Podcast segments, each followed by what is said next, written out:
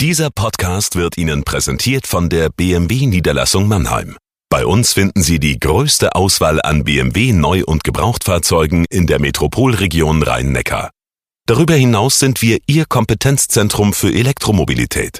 Überzeugen Sie sich selbst und besuchen Sie uns. Auch online unter bmwmannheim.de.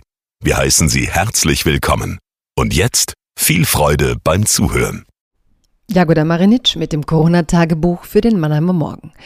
Heute habe ich ein Thema, das schwappte so in die Nachrichten fast unbemerkt, nämlich die Zahl der Sexroboter, die hergestellt werden und vertrieben und eben die Nachfrage hat sich seit Corona erhöht. Die Bordelle sind geschlossen, die Menschen besinnen sich jetzt auf Sexdolls.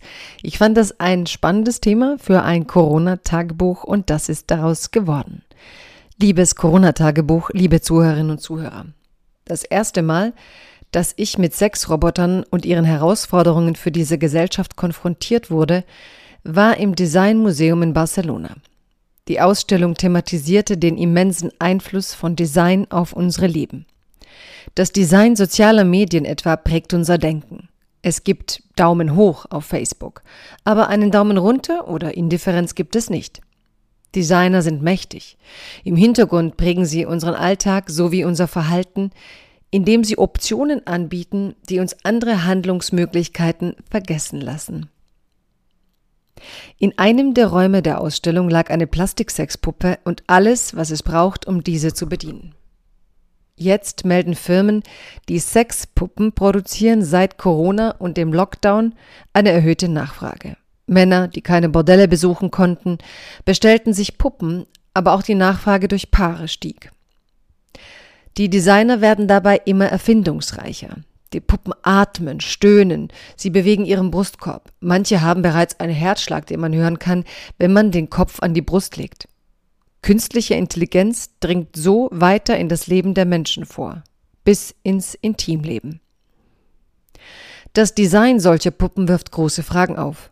Was ist Nähe, wenn Menschen meinen, sie seien nicht nur käuflich, sondern auch über tote Materie erfahrbar? Die Sexpuppen sehen zumindest meist aus wie Pornodarstellerinnen, manche gar wie Kinder. Schon die Ausstellung in Barcelona befasste sich mit zentralen ethischen Fragen des Phänomens. Wenn Menschen ihre sexuellen Fantasien an einer Puppe ausleben, wie verändert sich ihre Beziehungsfähigkeit?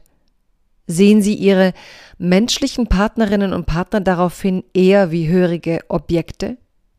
Wie verändert so etwas menschliche Nähe?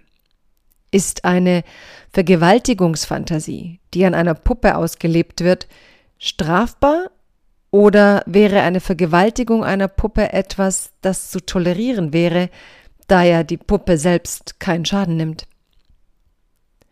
Ich las diese Meldung von der erhöhten Nachfrage nach Sexpuppen mit dieser hilflosen Ratlosigkeit, die einen befällt, wenn man spürt, hier normalisiert sich etwas, das mit dem Menschsein an sich nichts zu tun hat. Ich bin fasziniert von Fortschritt, fordere ihn gar, doch manchmal macht es mich sprachlos, wodurch das Bedürfnis nach echter Begegnung ersetzt wird. Bleiben Sie bitte gesund.